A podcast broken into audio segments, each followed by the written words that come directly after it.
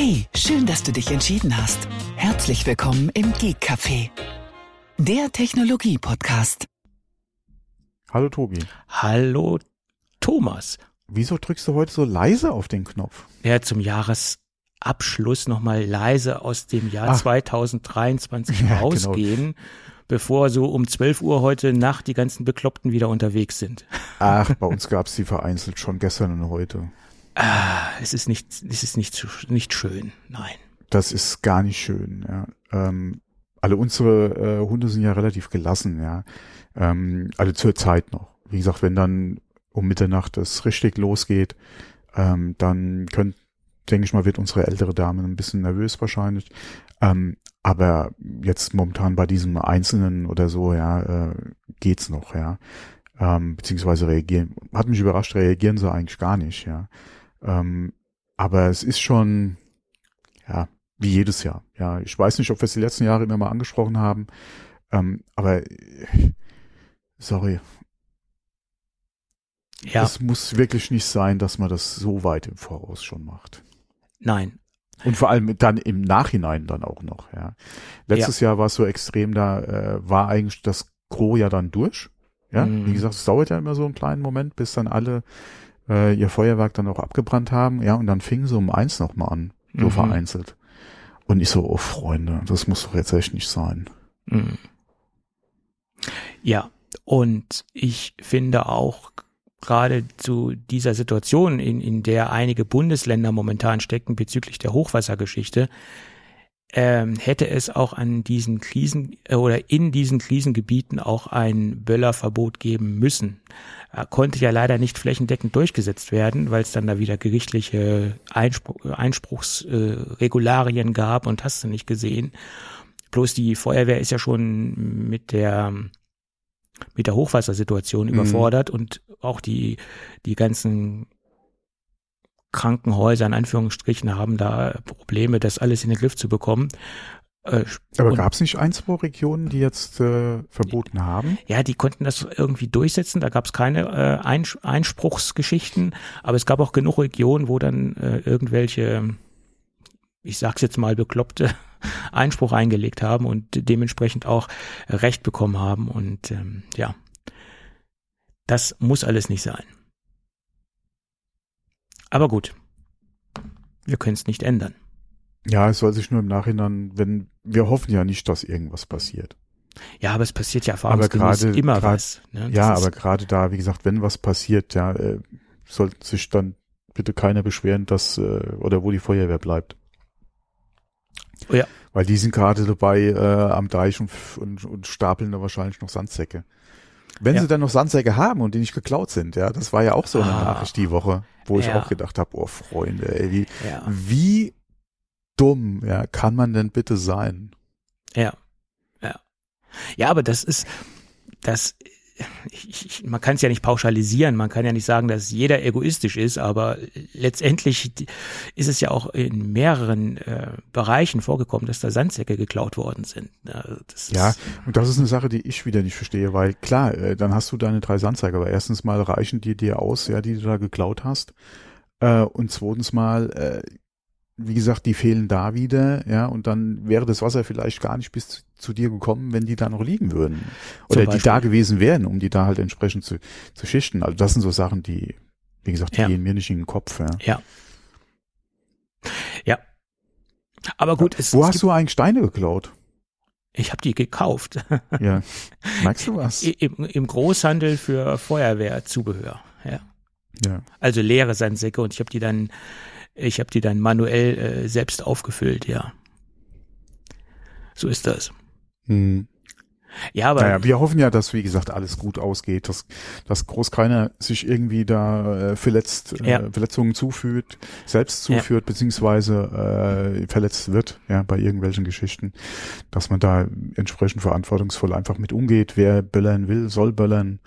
Ähm, wie gesagt, äh, ich kann es schon verstehen, gerade wenn vielleicht äh, auch noch Kinder im Haus sind, die daran Spaß haben oder man selbst einfach dran Spaß hat, dass man da, äh, wie gesagt, sich hier irgendwie eine Batterie mal auf die Straße stellt, ist ja alles okay. wenn man da manche Bilder sieht, ja, wo Leute mit vollen Einkaufswegen rausgehen für mehrere hundert Euro, also da fehlt es mir dann wieder an Verständnis. Ja. Äh, wie gesagt, so ein bisschen Feuerwerk, wenn man da Spaß dran hat, von mir aus, ja, macht doch, äh, was ihr wollt. Wie gesagt, bei bei so manchen fragt man sich dann, wieso, ja, weil äh, da würde ich mich dann eher fragen, ja, das ist wie bei manchen anderen Sachen auch, ähm, da kaufe ich mir dann doch lieber was anderes für, ja. Aber wie gesagt, das muss ja jeder selbst wissen.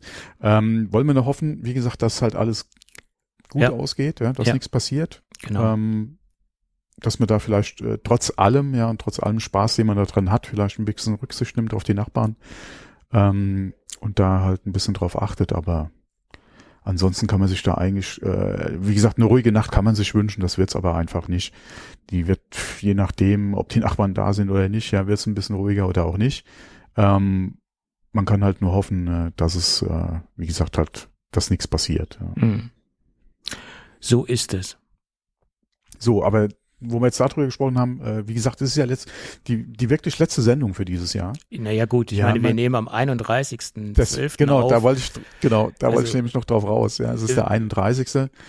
Ähm, noch, okay, wir hätten noch später Aufnahmen äh, aufnehmen können. Ja, das wäre vielleicht so ein Ding gewesen. Ähm, ich denke mal, die Sendung geht ja raus, nachdem wir sie fertig haben oder aufgenommen haben. mal so. Logischerweise, nachdem wir, das ist Aber, klar. ja, aber direkt nicht erst morgen oder so. Nein, die geht heute noch Weil raus. dann können wir noch sagen, äh, für diejenigen, die es noch vor Mitternacht hören, Ja. äh, frohes oder guten Rutsch, sagen wir mal so, Genau. die es nachhören, äh, ich hoffe, gu- gut gerutscht zu haben. Mhm. Und ähm, ja, mehr kann man da eigentlich nichts nicht zu sagen, ja. Außer ich hoffe, äh, entweder viel Spaß oder viel Spaß gehabt haben, ja. Genau. Und für alle diejenigen, die es im neuen Jahr hören, das, das werden wahrscheinlich die meisten sein, statistisch gesehen, ähm, laut unseren tollen Erhebungstools, die wir über unseren Podcast laufen lassen, äh, hören die meisten Hörerinnen und Hörer, dass so zwei Tage nach Veröffentlichungsrelease. Ah, okay, dann, ne? ja, ja, Und da können wir schon sagen, frohes neues Jahr. Ne? Das Genau, können wir, können wir dann Neues. durchaus schon sagen. genau. So ist es. Ja, und ein ganz spezieller Gruß geht in die Schweiz raus. Da waren wir mal wieder in der Kategorie Tech News auf Platz eins. Na, was heißt mal wieder? Ich glaube, das ist der erste Platz eins in der Schweiz. Wir sind regelmäßig in den Top 10 und auch in den Top 5. Aber Platz eins, das äh, ist doch relativ selten, respektive das erste Mal für uns. Das ist schon ganz interessant, gerade wenn man bedenkt, dass äh, die Schweiz jetzt nicht unbedingt äh, die größte Höreranzahl äh, darstellt, die wir, die wir ab haben etc., ist das tr- trotzdem eine sehr interessante Geschichte. Ja, freut einen, freut einen. Ja, auf Genau. jeden Fall. Aber, aber äh, wo du gerade das angesprochen hast, auch nochmal Danke an äh, generell an unsere Hörer und ähm, auch nochmal, weil gerade eben, ja, kurz Mhm. vor der Aufnahme kam auch nochmal so eine so eine äh, Benachrichtigung von PayPal. Äh, ähm, da hat er, äh, hatte einer unserer Hörer, der Ralf, uns nochmal zum Ende des Jahres äh, eine Kleinigkeit zukommen lassen. Ja, wobei diese Kleinigkeit äh, eigentlich schon äh, recht groß war, Ja, um mal ich, so auszudrücken. er hat es auch sehr, sehr gerecht verteilt. Er hat es nämlich ge- aufgeteilt. Wir haben beide den gleichen Betrag bekommen. Und wenn man das, genau. wenn man das addiert, ist das schon ein sehr großer Betrag. Und da kann man sagen, Auf jeden Fall eine, eine, also bei mir persönlich der größte Betrag, ja, der über PayPal über eine Einzelspende, äh, Ja. man so, Ja. sagt man Spende? Ja. Ja, Ja. kann man sagen, Mhm. äh, reingekommen ist. Vielen Dank dafür. Mhm. Äh, natürlich auch für jeden anderen, der über das Jahr verteilt hier immer mal so äh, so einen kleinen Betrag äh, oder egal welchen Betrag ja, äh, reingeworfen hat. Das ist ja mehr, als man eigentlich erwartet. Generell, äh, wie gesagt, das ist äh, nett. Ja, ich rechne ja nicht damit, dass was kommt. Deswegen freut es einem immer, wenn was kommt. Ja, äh, von daher nochmal äh, vielen Dank. Ähm, Ralf hat's gut getimt, weil wie gesagt, gerade zur Aufnahme, okay, er konnte es nicht wissen, dass wir jetzt aufnehmen. aber, nee, äh, wunderbar getimt, ja. Dann Ja. wird er auch nochmal namentlich erwähnt jetzt zum Ende des Jahres. Das kann man mal machen. Und äh, wie gesagt, auch an allen anderen äh, nochmal vielen Dank ja für alles. Ja, jeder noch so kleine Betrag, ja, fließt ja irgendwie auch in den Podcast wieder zurück. Von daher äh, Dankeschön. genau, genau. Die, die nächste Hoster-Rechnung, die kommt bestimmt. Die ist bezahlt. Äh, wie gesagt, äh, die die neuen Pads, ja, äh, keine Ahnung, oder der, der neue Spuckschutz. äh, ja, je nachdem, das fließt alles irgendwo zurück in den Podcast. Ja. Äh, Genau.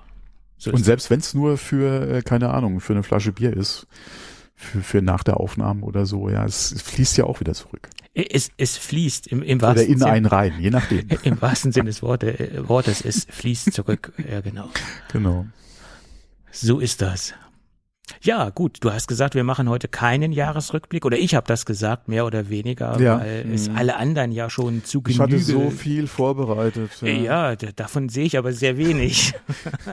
Ja, das ist ja auch Jahre. Du willst ja nichts davon sehen vom Jahresrückblick. Äh, Hättest du, hättest du was ins Dokument diesbezüglich reingeschrieben, hätte ich natürlich äh, die, die Themen Ja. aufgenommen, keine Frage. Ja, Aber, ja, klar, sicher, sicher. Ja, ja. Nein, also es, es war ein sehr schönes Apple-Jahr, das kann man letztendlich sagen. Also ich bin jetzt dieses Jahr eigentlich nicht enttäuscht worden. Apple hat ordentlich abgeliefert, ähm, was, was die, was die Update-Zyklen beanlangt, teilweise zu viel abgedatet oder zu schnell abgedatet, nach meinem Geschmack, speziell das, was die SoCs beanlangt, aber da, das haben wir ja schon damals gesagt, dass, oder dass es mir persönlich etwas schnell ging. Ich weiß nicht, wie, wie du das gesehen hast, aber da müssen wir jetzt wahrscheinlich mit leben, dass es jetzt etwas zügiger, äh, zügiger abgeht bei Apple. Was ich mal gespannt bin, ist halt die nächsten Jahre, ob sie das so beibehalten können, Ja, dass sie, wie, alle, wie gesagt, einmal halt bei der Hardware diesen jährlichen Rhythmus beibehalten wollen, beziehungsweise halt gerade bei dem Apple Silicon, ob sie das äh, so machen können und dann auch natürlich was äh, iOS und äh, macOS betrifft.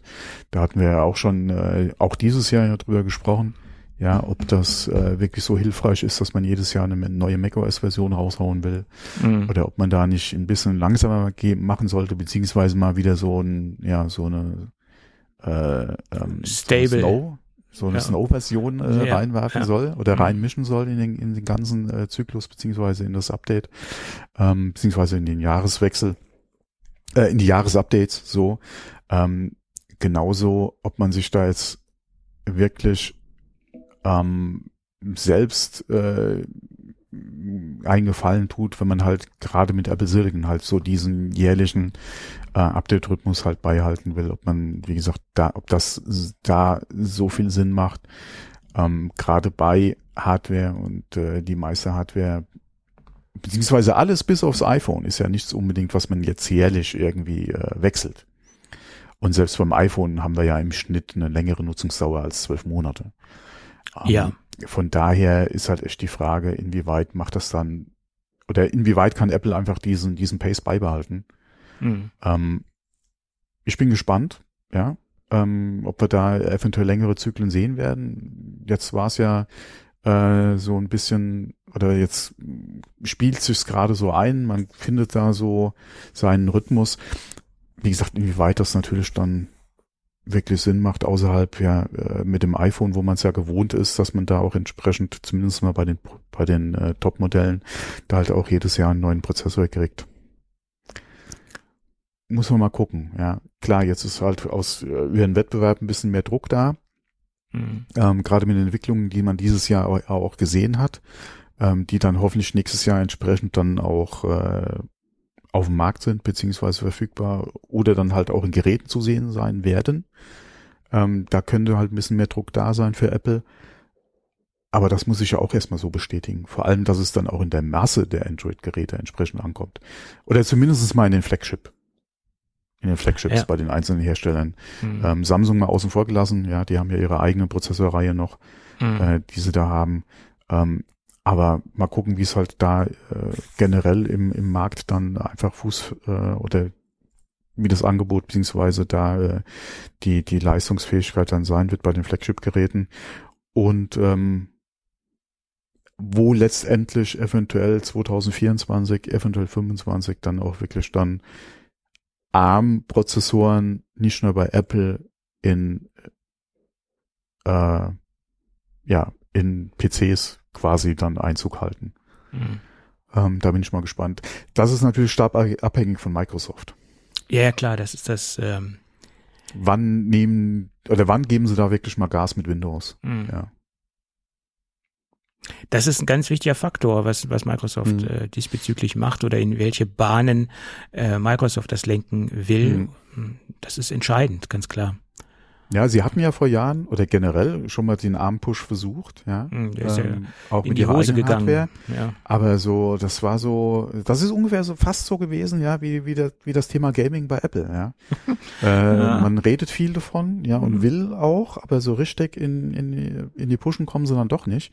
Obwohl, da Und, gab es ähm, ja in der letzten Zeit oder ganz aktuell gerade ein Interview mit einem Apple-Manager bezüglich Gaming auf dem Mac und da hat er sich ja, ich habe leider nur die Überschrift gelesen, ich habe es auch thematisch bei uns gar nicht in die Themenliste äh, Mhm. Mit aufgenommen, aber ich habe halt gelesen, ja, dass das Gaming im Bereich ähm, der Top-Titel jetzt nächstes Jahr bei Apple eine größere Rolle spielen soll. So war jedenfalls die Überschrift. Ich habe leider den Artikel nicht komplett durchgelesen. Ich wollte jetzt nur mal kurz einfließen lassen, weil, weil wir gerade über das Thema Gaming gesprochen haben.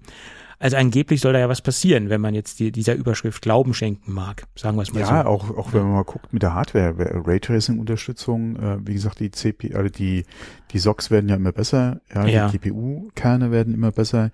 Wir haben jetzt Raytracing gesehen im letzten Update für die SOCs, äh, oder für die SoCs, ja, besser.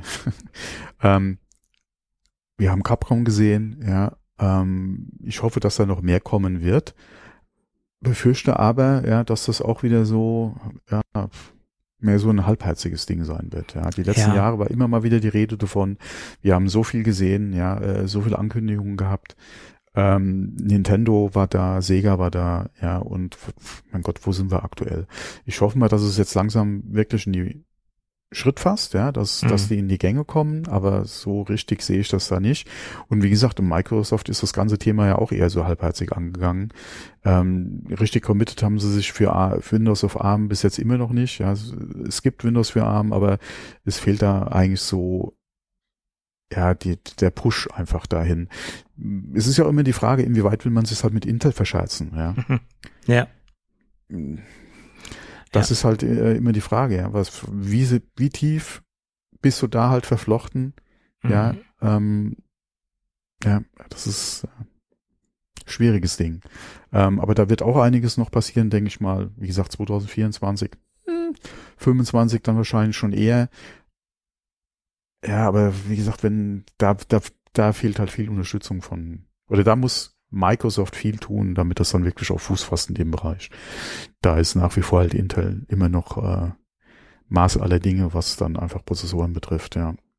Und solange Ja. Windows da nicht Ja. 100% optimiert ist auf ARM, wird das so schnell leider nichts werden, ja. Ja, und man muss ja auch zugeben, bei Intel ist dieses Jahr auch einiges passiert. Das ist jetzt nicht so, dass Mhm. die stehen Ja, ja. geblieben sind. Die haben ja auch einiges Interessantes äh, am Start und äh, Ja, gerade auch im Mobilbereich. ja, Mhm. da ist da ist jetzt was da ist jetzt was stark was rausgekommen und ich habe mich in den letzten Tagen noch mal so ein bisschen mit mit Intel äh, Prozessoren beschäftigt und ähm, also so stark im Hintertreffen sind sie momentan gar nicht. Ähm, also ich will jetzt nicht sagen unbedingt auf, auf Augenhöhe, äh, was die Effizienz anbelangt mit, mit, äh, mit den Silicons von, von Apple. Aber leistungstechnisch äh, sind sie auf jeden Fall. Ja, ach, mein Gott, was Leistung, was, was rohe Leistung betrifft, äh, ja, äh, wie gesagt, alle, da, da kannst du Intel äh, kaum was vormachen. Genauso, ähm, alle, ja, alleine wenn du auch mal guckst im Xenon-Bereich, ja, äh, genauso wenig wie du äh, Nvidia was vormachen kannst. ja, das ist Die. Frage ist halt immer wieder im Bereich gesehen, ja, äh, oder wo, oder Le Leistung pro Watt, ja. die Effizienz halt. Das ist das, was. Ja, und das ist halt das Thema, Ja. ähm, wo du einfach nicht dran vorbeikommen wirst die nächsten Jahre. Und da ist halt die Frage, was kommt von Intel da noch, was können sie noch machen, beziehungsweise ähm, wird gerade, wie gesagt, Microsoft da sich committen, ja, zu Mhm. ARM, wenn von Intel da nicht entsprechend äh, mehr kommt, beziehungsweise weniger, was jetzt äh, Stromverbrauch betrifft. Ähm, das wird halt nochmal so eine spannende Geschichte werden, ja. Ähm, aber Ja. wie gesagt, da sehe ich 24 jetzt noch nicht so. Ja. Ja.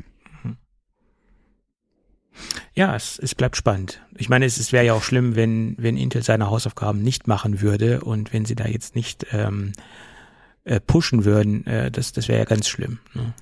Äh, da, da kannst du sagen, was du willst. Intel steht oder kriegt wahrscheinlich gerade von ihren großen Kunden und auch von Microsoft so viel Druck gemacht. Ja, klar.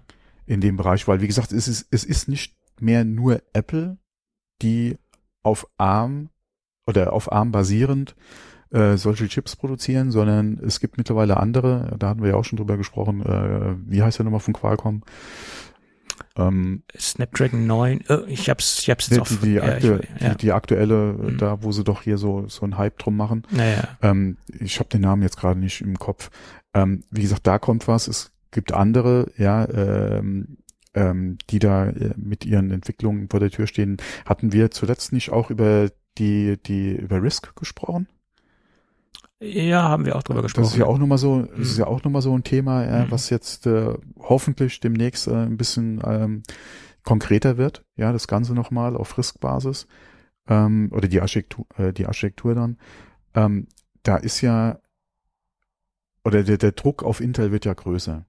Wie gesagt, ja. wenn du sagst, okay, Apple, ja, das sind ja Chips, die kriegst du nur bei Apple, ja, die kriegst du nur im Mac, ja, zu, ihm zu, zusammen mit mit Mac, äh, mit macOS. Ähm, aber da kommt ja jetzt, wie gesagt, äh, einiges an anderen Chips nochmal, ja, die mhm. dann entweder halt im Smartphone-Bereich oder aber auch im Desktop-Bereich kommen, ja. Ähm, oder auch für den Desktop-Markt dann einfach vorgesehen sind. Und da wird der Druck dann einfach größer, ja. Und da muss man halt mal gucken, wie kann Intel da entsprechend reagieren. Ähm, ich denke nicht, dass sie so schnell abgehängt werden. Mhm. Dafür sind sie einfach zu groß und auch zu, zu, zu viel oder, oder zu marktbeherrschend ja, nach wie vor. Immer noch, ähm, ja. Aber wie gesagt, der Druck wächst. Und ich denke mal, dass, wie gesagt, ihre großen Kunden und Microsoft da auch entsprechend einfach Druck machen. Ja. ja. Aber da muss man mal gucken. Wie gesagt, 24 sehe ich jetzt noch nicht so. 25, okay, ja, 24. Das Problem ist halt, die Roadmap vom Intel, äh, es kommt ja doch leider immer regelmäßig zu Verschiebungen, ja. Mhm. Ähm, deswegen, ob dann 2024, äh, wie so manche Produkte angekündigt sind, ob das dann wirklich was wird, ja, ähm, hoffen wir es mal, aber das sehe ich eben ein bisschen skeptisch, ja. Hm. Ja, und ich meine, Apple bleibt ja auch nicht stehen und man genau. hat, ich habe heute nochmal einen Artikel gelesen, da ging es dann um den M4-Chip. Und da, ja. geht man ja davon aus, dass die ersten M4-Chips äh, Ende 2024 kommen sollen. Das war so die ganz grobe Prognose. Halte ich für schon ambitioniert, aber ich meine, wir, wir haben ja dieses Jahr gesehen, was passiert ist äh, diesbezüglich mhm. und ja. deswegen halte ich für nichts, nichts für unmöglich und der M4 soll ja dann angeblich schon auf der 2 Nanometer äh, Produktionsbreite basieren. Da bin ich dann sehr oh, gespannt, hier. ob das wirklich TSMC gibt so wird. Gas, das ist unglaublich. Ja. ja. Okay, du brauchst natürlich auch die Kunden, wie, wie zum Beispiel Apple, ja, klar. Nvidia. Ja. ja, du brauchst natürlich auch die Kunden, die einfach hinten dran stehen und die dann ähm, auch dich dann natürlich pushen als TSMC, weil ja. was nützt dir die Entwicklung in dem Bereich, wenn du keine Kunden dafür hast? Ja. Du brauchst natürlich auch so Kunden wie unter anderem Apple, die einfach das, die, das Cash haben, ja, und auch den Bedarf haben. Genau. Ja, und auch die Designs dafür haben, ja, mit mhm. Apple Silicon, um dann überhaupt in diesen Prozess gehen zu können. Ähm, und die auch bereit sind, so früh halt schon in den Prozess zu gehen. Ja, der, der ist ja noch neu. Ja, ähm, dass du Kunden hast, die dann auch wirklich sagen, okay, auch mit den Problemen in Anführungszeichen beziehungsweise mit dem mit der kleinen äh, Rate äh, an an, äh, mhm. an Ertrag, die wir jetzt oder an guten Chips, die hinten einfach rausfallen am Moment, ja, können wir auch mit den Preisen, das können wir zahlen, ja, oder sind wir auch bereit äh, zu zahlen beziehungsweise auch entsprechend in die Technik zu investieren. Mhm. Also Kunden, wie gesagt, muss er auch erstmal haben. Aber das ist natürlich auch, wie TSMC äh, die Technik da vor sich hertreibt, ist natürlich auch schon sehr spannend. Ja, ja. Die äh, ruhen sich da auch nicht aus auf ihren äh, Erfolgen, beziehungsweise auf, auf den drei Nanometern jetzt, ja. Die geben ja, da das, das wäre ja auch das Schlimmste, was sie machen könnten, im Prozessor-Business sich auf irgendwas auszuruhen. Das ist ja ein Business, was natürlich da kann man keine Pause einlegen. Ne? Das ist ein Marathonlauf. Da kannst du dich jetzt nicht mal an den Straßenrand setzen und äh, abwarten, dass die anderen dich überholen. Das, das geht nicht. Ne? Ja, okay, sie können es so machen wie, wie Intel, ja. Äh, du, du hast einen gut funktionierenden 3-Nanometer-Prozess, den sie natürlich dann auch weiterentwickeln. Ja, dann kommt ja dann wieder der nächste Schritt in 3 Nanometer. Ja, da wird ja auch noch dran gefeilt. Ähm, aber du könntest auch sagen, okay, was sollen wir das jetzt unbedingt äh, 2024 machen? Schieben wir es doch auf 2025. Ja, wir, wir, laufen hier sehr gut mit den Dreiern, die Nachfrage ist gut, die Kundenaufträge sind da. Ähm, aber du hast natürlich dann jemanden wie Apple, der dann einfach sagt, okay, wir, wir wollen, ja, wir müssen, ja, einer mit unserer Ansprüche, die wir haben, ist einfach die Innovation, beziehungsweise wir wollen die Prozesse halt vorbringen. Wir wollen unseren Kunden ja dann auch, oder wir wollen für unsere Designs das halt haben, ja, und dann. Ja, klar. Ja, das, hm. das ist richtig. Naja, gut. Und ich könnte mir wirklich vorstellen, dass, ähm, dass Ende 2024 da wirklich die ersten M4s kommen werden weil dann hat man die komplette Produktpalette abgedatet auf die M3-Serie und kann dann mhm. quasi wieder mit den kleinsten äh, M4-Geschichten anfangen und das im Endeffekt genauso fortführen, wie sie das mit den anderen SoCs äh, oder mit den Vorgängerversionen äh, gemacht haben. Also das, das denke ich, ist, ist schon irgendwo realistisch. Schauen wir mal. Aber da, da hast du jetzt aber wirklich, gerade wenn dann auch wieder so ein neuer Prozess kommt, ja, da ist doch wirklich die Frage, willst du dann nicht noch bis zum M4 warten? Ja, du kannst ja immer warten. Du kannst ja, ja vor allem, das macht es nicht besser. Wie gesagt, bei Intel oder so, okay, klar, die, du hast ja, die, wie gesagt, da kommen ja sowieso ständig neue Chips irgendwo her. Aber wenn jetzt Apple da auch noch anfängt, da jedes Jahr, boah, ja, das, das macht's dir als Kunden, der gerade irgendwo so mittendrin ist und ein neues Gerät braucht, nicht einfacher, ja. Das, das erinnert mich an, an einen einen, den, den letzten Migrationsprozess, den ich dieses Jahr abgeschlossen habe. Das war der erste Mac Pro äh, auf Silicon-Basis, den ich anfingern durfte, hätte ich bald gesagt, oder den ich, den ich softwaretechnisch betreuen durfte. Und die haben dann das ist natürlich ein Rechner, der im, im wissenschaftlichen Umfeld äh, seine Aufgabe gefunden hat. Also die brauchen wirklich richtig Leistung. Die haben sich das Ding nicht nur gekauft, weil sie einen, einen schicken Rechner haben wollten oder weil sie da mal einen, den Ferrari auf dem Schreibtisch stehen haben wollten, sondern weil sie die Leistung auch wirklich brauchen und weil die Software das auch ausnutzt. Die haben dann wirklich die größte Konfiguration genommen, weil da auch extrem mhm. große Datenmengen anfallen. Also die haben dann die 8 Terabyte Version genommen, also SSD-technisch. und haben dann roundabout mit Apple Care, glaube 14.500 Euro ausgegeben, ohne Monitor etc. Und da habe ich dann das erste Mal auch gesehen, dass es wirklich Sinn ergeben kann, sich ein Mac Pro zu kaufen, weil dann hardware-technisch noch ein paar Modifikationen vorgenommen. Ja, da, da muss noch ein bisschen was umgebaut werden, was die Speichergröße beanlangt, weil bei Apple ist ja bei 8 Terabyte Schicht im Schacht und das war denen etwas zu wenig und dann kamen da noch PCI Express Karten von, von OWC rein und man hat das Ding dann auf 32 Terabyte zusätzlichen Speicher noch ausgebaut. Das war bald genauso teuer wie der Mac Pro an sich. Äh, und hat quasi das Maximum ausge, ausgenutzt. Und das ist natürlich auch eine sehr große Nischenanwendung, sage ich jetzt mal ganz klar, weil die wenigsten Leute brauchen jetzt unbedingt mhm. so viel extrem schnelle Speicherkapazitäten das ist wirklich eine sehr, sehr spitze Zielgruppe. Aber da konnte man wirklich deutlich sehen, ja, ein Mac Pro kann in, in einer ganz kleinen Anwendungsgruppe oder Anwendergruppe Sinn ergeben, aber es ist deutlich, es ist nicht die Masse. Also die Masse hätte es auch mit einem M-Studio oder M oder M2 Ultra äh, Studio abdecken können, ähm, weil das ist ja von der Leistung her ist der ja identisch, der, der, der schnellste Studiorechner, aber allerdings, wenn man hardware-technisch etwas mehr machen möchte, mhm, genau. dann kann das schon Sinn ergeben. Und das Ding ist echt super leise, muss man dazu sagen. Das, äh, das habe ich nicht gedacht, dass das Ding wirklich so flüsterleise ist.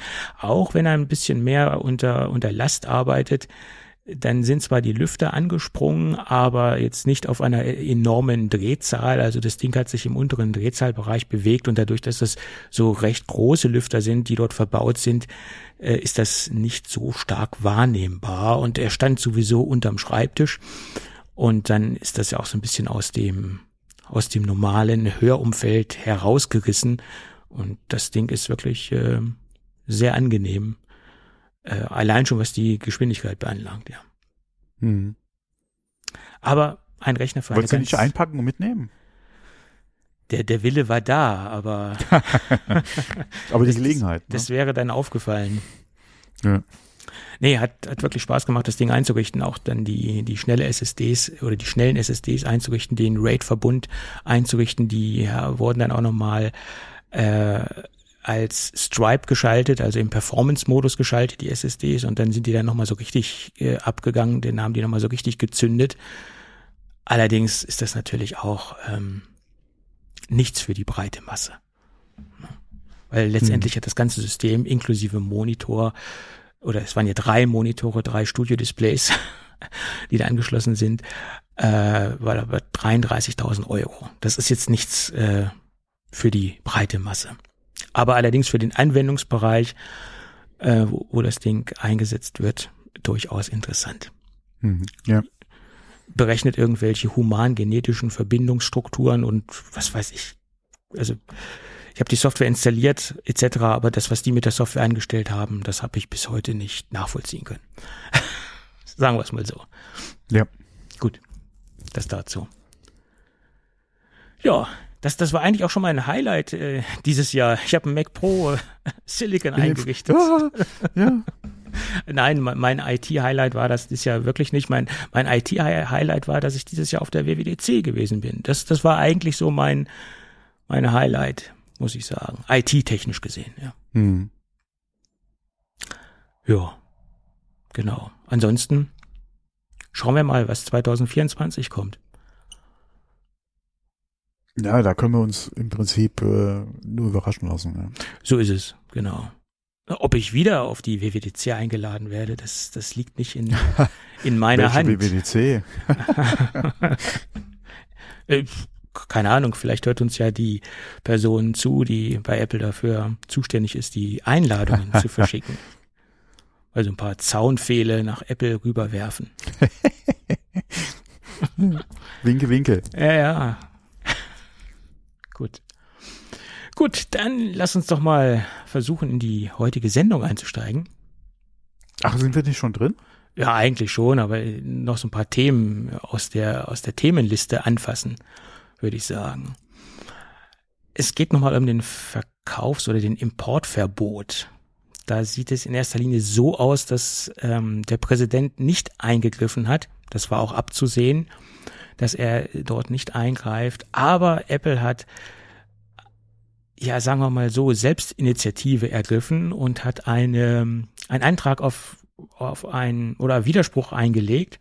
Und es gab eine Notfallberufung, wie es so schön heißt. Und das Gericht setzt den oder das Importverbot erstmal aus.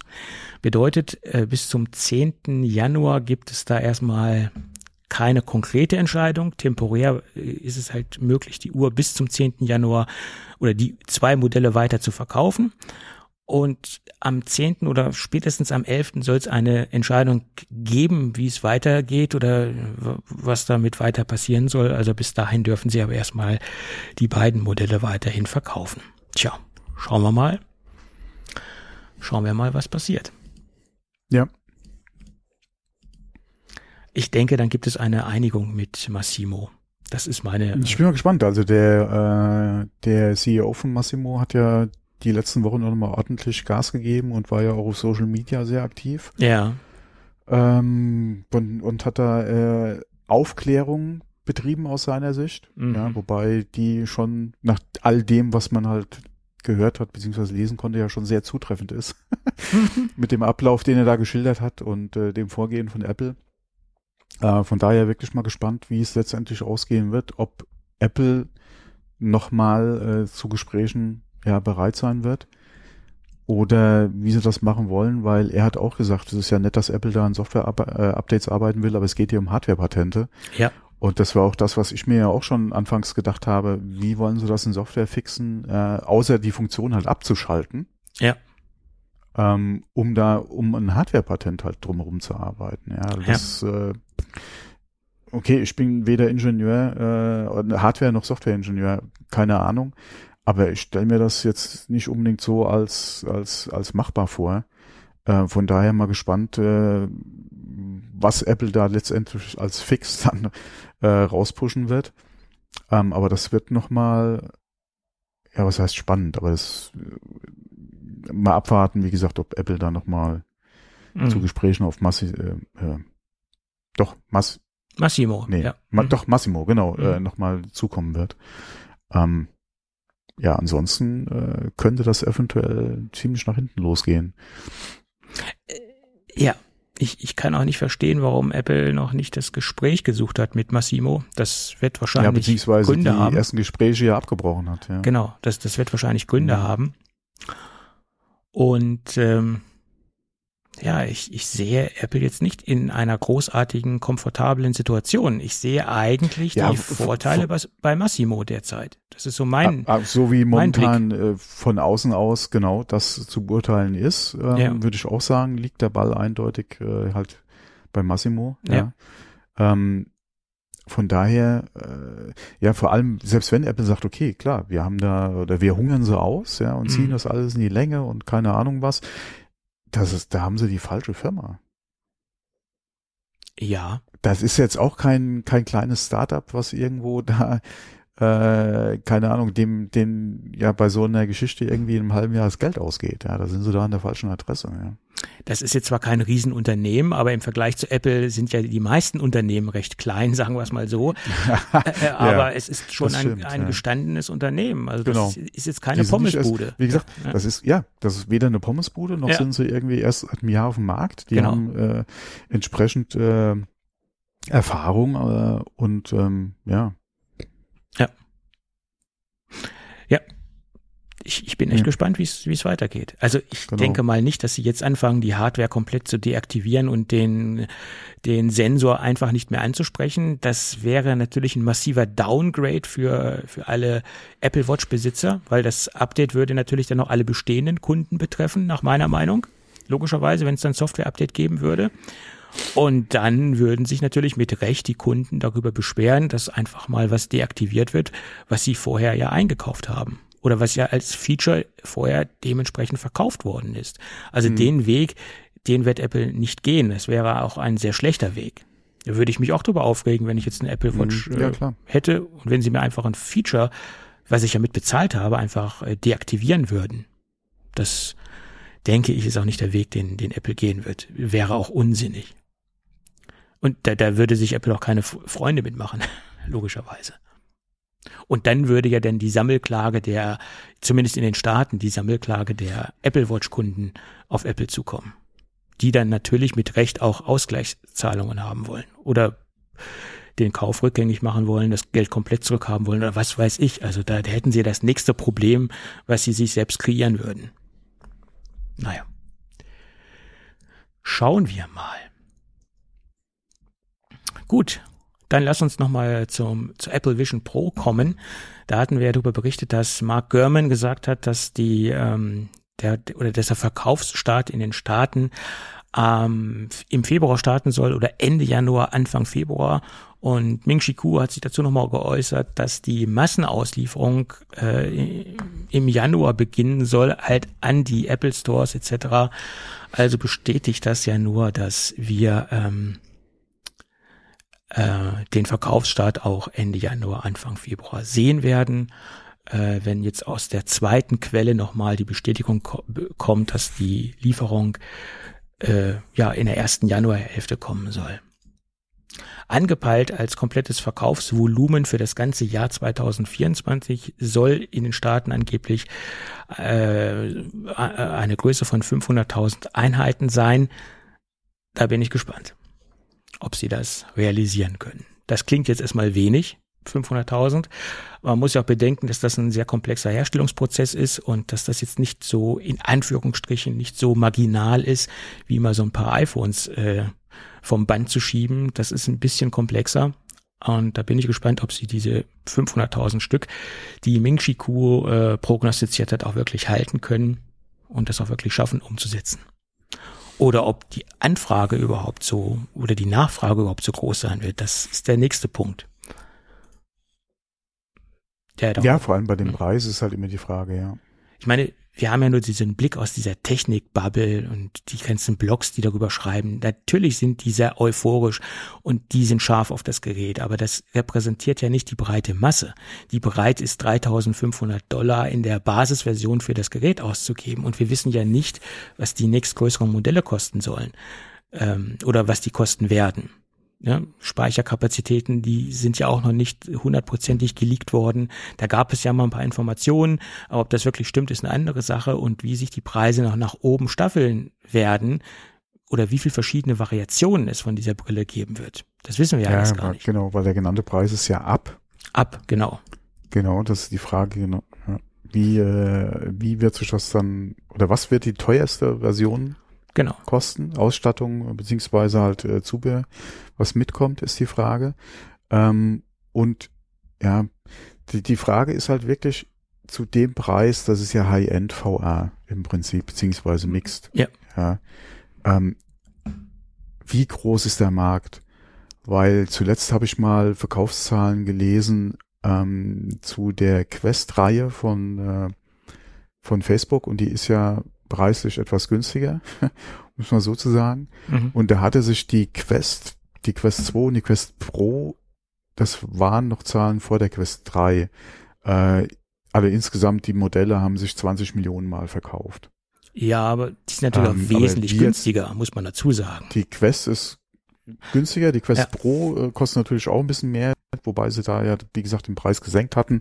Ähm, aber äh, die kostet nicht so viel wie die Apple, ja, wie oh, die, ja. Äh, wie Quest ja. Pro wollte ich schon sagen, wie die Vision Pro. Ja. Ähm, aber äh, und man weiß natürlich nicht, wie sich die, die Verkaufszahlen auf die einzelnen Modelle aufteilt. Dann hat sich die 2 so gut verkauft die Quest, ja, wie der Vorgänger. Ja, hat ja. sie sich besser verkauft als der Vorgänger, das weiß man nicht. Aber wie gesagt, insgesamt über die Modelle 20 Millionen Stück ist natürlich schon eine Ansage. Klar, aber ähm, wie gesagt. Von daher, der Markt ist da, aber wie gesagt, inwieweit da ein Markt da ist, vor allem in welchen Stückzahlen dann für die Vision Pro. Das ist halt die Frage, ja. Ja, und das ist ja auch ein Vergleich, der wie aufgrund des Anschaffungs Anschaffungswiderstandes der der der Apple äh, der der Facebook Geschichte also eine ganz andere ist sage ich jetzt mal ne? da, das kann man ja so direkt nicht in Vergleich setzen preislich gesehen ja, ja weil ich glaube die die liegt ja unter weit unter 1000 Dollar ne oder unter 1000 Euro sogar die die Meta Geschichte wenn ich richtig informiert bin. Die Quest Pro müsste irgendwas um die 1200 Euro liegen. Aber da gibt's doch jetzt so ein, so ein neues Modell, was ja, um die klar, 500... Es gibt die Quest 3, genau. Es gibt die Quest 3, beziehungsweise ja. die Quest 2, ja. Ja. Und ähm, da ist die, die ist auf jeden Fall günstiger, klar. Ja. Und, ja, ja. und wie gesagt, selbst die Pro, die liegt ja aktuell, glaube ich, irgendwas um die 1200. Die ja. war ja ursprünglich, glaube ich, auch mal 1800. Da haben sie ja den Preis gesenkt dann entsprechend. Ähm, und die ist ja immer noch günstiger Ja, klar. Als die V, äh, als die, als die VR, sage ich schon, als die Vision Pro. So ist es, genau. Ja, gut, wir werden sehen, was passiert. Ähm, ich bin, bin gespannt. Ist leider kein Produkt, wo ich äh, drauf einsteigen werde. Ist wohl preislich nicht in meinem, meinem Gadget-Budget. Äh, ja, vor allem, wenn man mal überlegt, was du für das Geld an anderen Mac-Produkten oder Apple-Produkten du dir kaufen kannst. Ja. Ja, also ich sage mal so, wenn ich dadurch auch im Arbeitsalltag für mich persönlich sehr, sehr, sehr viel Erleichterung hätte und sie sehr gut mit einbinden könnte, dann wäre das noch eine andere Geschichte. Aber ich sehe für mich momentan keinen großartigen Einsatzzweck, zumindest nicht mhm. beruflich mhm. als Arbeitswerkzeug. Privat mag das eine andere Geschichte sein, als, als Gadget-Spielzeug auf jeden Fall, damit rumzuspielen und so rum zu experimentieren, aber das ist jetzt nicht in meiner Gadget-Spielzeugkasse drin, dass ich da jetzt einfach mal ein paar tausend Euro auf den Tisch lege, nur um das Ding mal ausgiebig zu testen oder um da jetzt ein bisschen Spaß mitzuhaben. Mhm. Das ist leider so nicht möglich. Aber gut, wir werden sehen. Äh, es sind aber noch ein paar andere interessante Dinge aufgetaucht, nämlich ein paar ähm, Patentanträge auf Zubehör für die Apple Vision Pro. Und da gibt es in erster Linie äh, ein Patent, äh, was aufgetaucht ist für eine Schutz, äh, Schutzeinrichtung, die man auf die, auf die Front der Apple Vision Pro draufklicken kann, drüber ziehen kann. Sieht im Endeffekt aus wie eine kleine Schlafbrille, äh, die man halt auf das Visier drauf steckt oder auf die auf dieses Display vorne drauf steckt. Wie man es auch nennen mag, dass es halt keine Kratzer bekommt etc., dass, es, dass man das Ding halt beim Transport äh, schützen kann. Sieht aus, wie gesagt, als ob man so eine Schlafbrille vorne drauf äh, setzt. Man geht davon aus, dass es aus Stoff sein wird oder dass es eine Kombination ist aus einem Rahmen und einem Stoff, ähm, einem Vlies etc., was man halt auf die Brille draufklicken kann, um das Ding beim Transport zu schützen.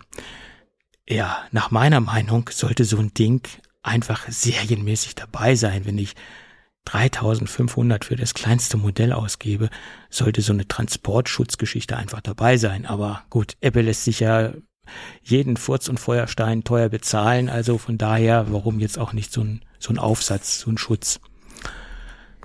Wie auch immer. Und dann ist noch was anderes Interessantes rausgekommen, nämlich ein USB-C Wechselakku der soll wohl für die Vision Pro sein, aber ich gehe jetzt mal einen Schritt weiter. Ich könnte mir vorstellen, dass es nicht nur ein Akku für die Vision Pro ist, sondern dass sie da einen universellen Akku entwickeln oder ein universelles Akkusystem entwickeln, was man jetzt nicht nur für die Vision Pro einsetzen kann, sondern auch für die iPhones, auch für andere Geräte einsetzen kann, weil er hat logischerweise einen USB-C-Anschluss, und dass sie das Ganze so etwas universeller gestalten, dass es sowohl für die Vision Pro äh, funktioniert, als zum Beispiel auch für die iPhones. Vielleicht hat das Ding sogar MagSafe, dass man es hinten auf die iPhones draufstecken kann. Wir haben ja dieses Jahr das Battery Pack ähm, aus dem Portfolio verloren. Das haben sie ja ersatzlos gestrichen und ich könnte mir vorstellen, dass das so eine Art All-in-One-Lösung ist, um verschiedene Produktkategorien damit abzudecken. Das ist meine ja, Theorie, ja. die ich habe. Ja, das war's so an Nachträgen zur Apple Vision Pro oder besser gesagt Zubehör und ähm, Verkaufs, äh, Verkaufsstarttermine. Ja. Dann gibt es Personalwechsel oder es gibt mal wieder Personalwechsel. In der letzten Woche hatten wir darüber berichtet, dass ein, ein Designer äh, weggegangen ist der ist zu einem Weltraum-Startup-Unternehmen gewechselt. Und jetzt ist der eine ganz hochkarätige Person gewechselt, die jetzt schon ähm, äh, knapp 20 Jahre bei Apple tätig war. Und die Person hat mit das iPhone-Design verantwortet oder verschiedene iPhone-Designs verantwortet. Und sie soll ähm, zu Johnny Ive wechseln, zu Love From also zum, zur neuen Firma von Johnny Ive. Und äh, das Interessante ist, das war mir gar nicht so bewusst, mittlerweile sind ähm, insgesamt, und das habe ich mir aufgeschrieben, 20 äh, ehemalige Mitarbeiter von Apple zu Love From gewechselt. Dass das jetzt so viele sind, das war mir gar nicht so bewusst. Ich dachte, das waren so zwei, drei etc. Aber dass es mittlerweile 20 ehemalige Mitarbeiter sind und davon sind 15 laut meinen Recherchen aus dem Design-Team. Also, naja gut, ich meine, Johnny Ive kommt natürlich aus dem Design und dass er natürlich aus dem Bereich auch Leute mitnimmt oder abwirbt. Das liegt natürlich auf der Hand, würde ich sagen. Aber dass das schon 20 Stück sind oder 20 Personen sind, das, ähm, das wundert mich ein bisschen. Tja.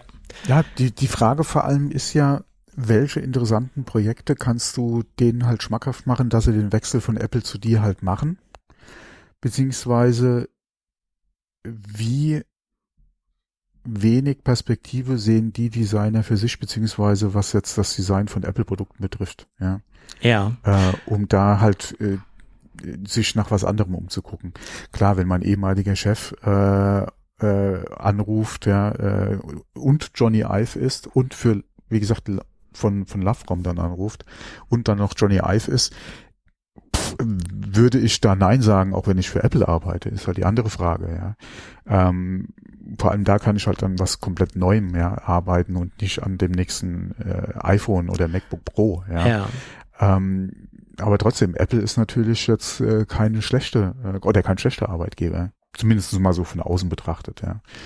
Ähm, ja, und ich meine, es ist ja ganz interessant, woran sie angeblich arbeiten werden. Da sind ja mhm. auch Informationen durchgesickert von, von Bloomberg, die sagen, dass sie zusammen halt mit Johnny Ive, logischerweise, und Sam Altman an einem Hardware-Projekt arbeiten rund um das Thema KI.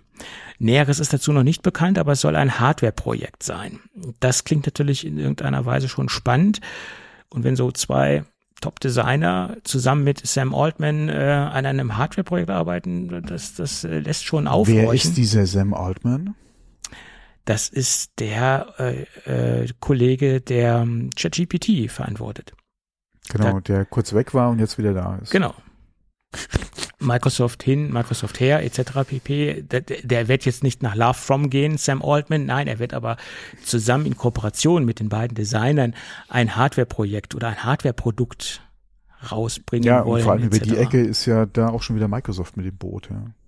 Naja, die sind natürlich gut aufgestellt. Auch, wo sind die nicht überall, oder wo haben die nicht überall ihre Finger mit drin? Ne? Auch von den finanziellen Mitteln her sind die natürlich ja. sehr gut aufgestellt. Die können natürlich äh, in Anführungsstrichen äh, fast ohne Ende da Kapital reinpumpen in das Ganze.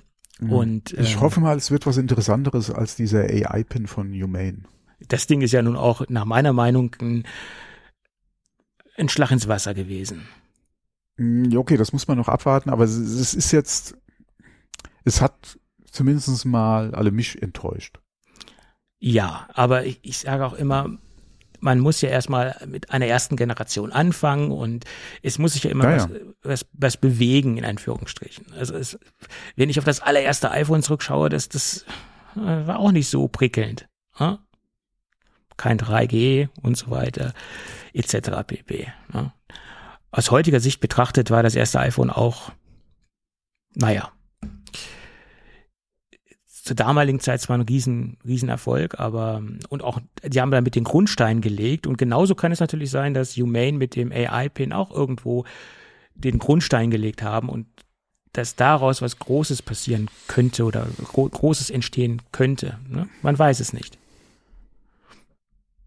Äh, man weiß es nicht, aber mit dem, was man gesehen hat, würde ich das mal bezweifeln. Ja gut, man weiß ja nicht, wie die weiteren Versionen von dem Produkt aussehen werden oder was daraus noch entstehen kann, könnte. Weiß ich nicht. Keine Ahnung. Ich, ich halte das Ding für, ja, wie soll ich sagen? Du musst ja mit dem Ding verbal agieren, mit dem äh, AI-Pin. Und mit einem Produkt in der Öffentlichkeit über Sprache zu kommunizieren, ist natürlich für manche Leute ein gewisses Hemmnis und das, das ist so der größte Knackpunkt, den ich da sehe. Du hast keine andere Möglichkeit, mit dem Produkt zu interagieren. Du musst das Ding ansprechen. Und das ist mhm. nicht für jede, oder es ist nicht in jeder Situation optimal. Wenn ich jetzt irgendwo in der U-Bahn sitze und da anfange mit meinem AI-Pin zu sprechen, ja, okay, das, da, da, da hört schon eine große Portion Selbstbewusstsein zu, finde ich. Ich würde es nicht machen. Aber gut. Ja, wie viele andere auch. Ja. ja.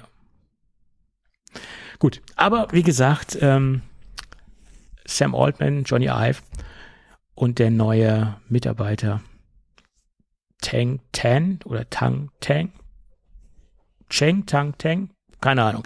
äh, ich ich habe versucht, den Namen jetzt nicht auszusprechen oder das zu vermeiden und dann, dann hüpfe ich jetzt wieder ins große Fettnäpfchen mm. rein keine Ahnung, die drei möchten jedenfalls zusammen ein, ein Hardware-Projekt an, den Start bringen.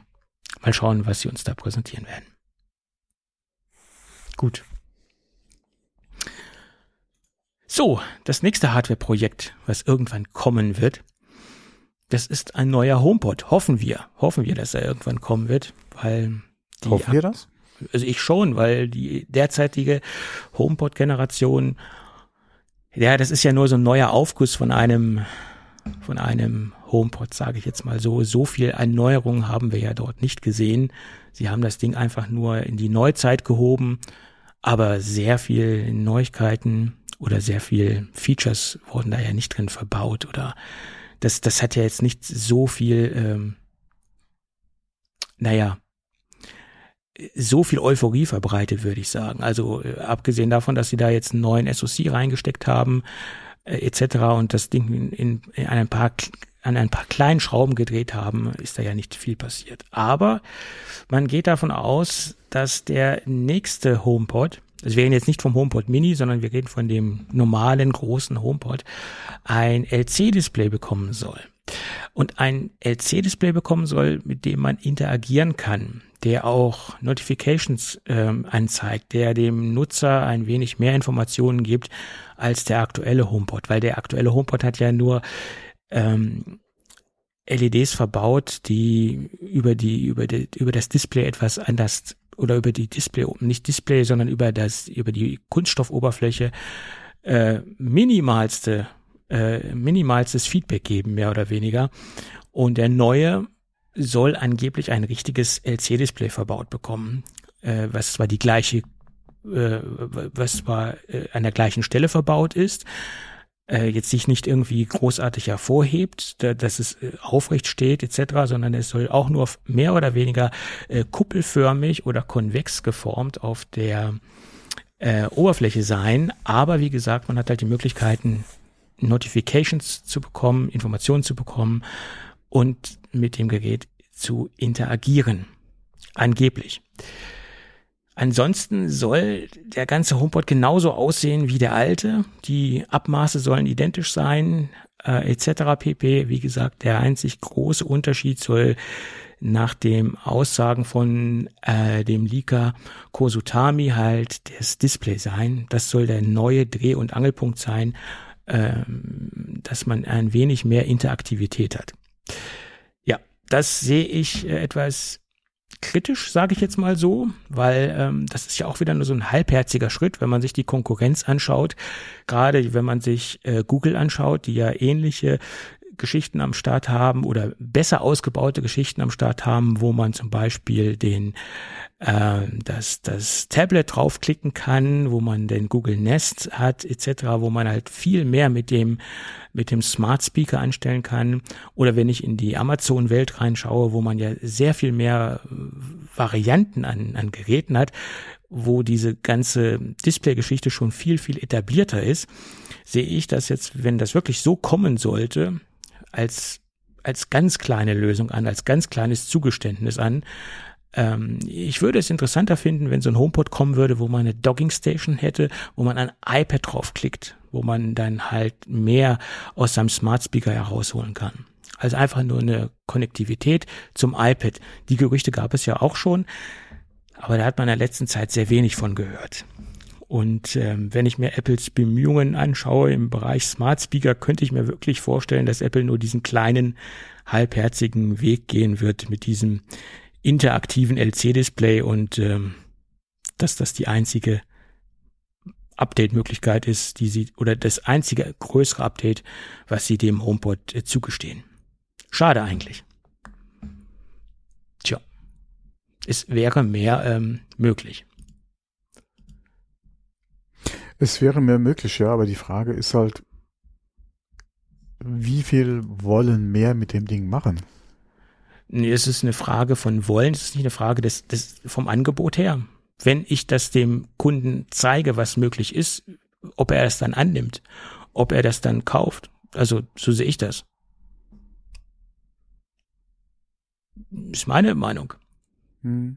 Wenn ich jetzt so eine. Momentan haben wir ja die, dieses runde Design, oder? Na, wir haben diesen HomePod Mini, diese kleine, Ku diese kleine Kugel, Kugel und diesen, genau. diesen größeren HomePod. Genau. Hm.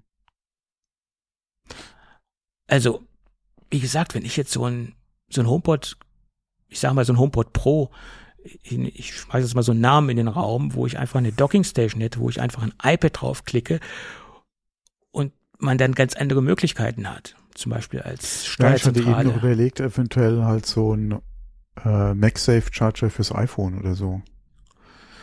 Ja, man müsste ja jetzt dieses, dieses, dieses, diese Konnektivität jetzt nicht unbedingt an ein, an ein Gerät binden. Man könnte das natürlich über MagSafe so ein bisschen plattformübergreifend machen. iPhone, iPad etc. Da hätte man ja große Möglichkeiten. Weil äh, wenn du gerade mal den HomePod guckst, der ist ja oben noch flach, da könntest du, denke ich mal, oder da hast du ja auch die Bedienelemente normalerweise oben, oder? Ja. Beim HomePod? Ja. Wenn ich es richtig im Kopf habe, das ja. könntest du noch normalerweise auch so machen, dass du da ein MagSafe äh, integrierst zum Ausklappen, dass du dein iPhone dann quasi so dran machen kannst und dass es dann, ja, dein, dein iPhone-Ständer wäre, Display, Nightstand, was auch immer, ja, ähm, und du dann da quasi, ja, entweder diesen Nachtmodus hast oder hm. aber halt einen speziellen HomePod-Modus äh, vom iPhone, wenn du den da ans äh, äh, ans oder auflegst auf den Charger, beziehungsweise, wie gesagt, den zum Ausklappen machen, damit du dann entsprechend auch einen schönen Winkel hast fürs iPhone. Mhm. Inwieweit das, boah, mein Gott, wie viele Leute würden das vielleicht, obwohl, wenn er mal integriert ist, gerade zum Aufladen, würde es der eine oder andere wahrscheinlich dann auch nutzen, ja. Ähm, aber ich tue mir auch gerade mit diesen ganzen Alexa und integrierten Displays bei den, bei den Dingen tue ich mir ja schwer. Ja, aber ich meine, da müsste man schon mehr mit anstellen können, äh, als jetzt nur Nightstand äh, für sein, äh, für sein iPhone etc. Aber so als zentralen Dreh- und Angelpunkt deines Smart Homes zum Steuern von, von vom Smart Home ähm, deine Überwachungskameras ansteuern, die, die Bilder von deinen Überwachungskameras an, anschauen zu können, etc. pp. Also da hätte man ja ein großes Spektrum, was man darüber realisieren könnte. Also sozusagen der zentrale Dreh- und Angelpunkt von deinem Smart Home. Äh, dazu müsste natürlich erstmal ein Smart Home vorhanden sein, ganz klar, aber es gibt ja genügend Leute, die ihre HomeKit-Infrastruktur durchaus stark ausgebaut haben.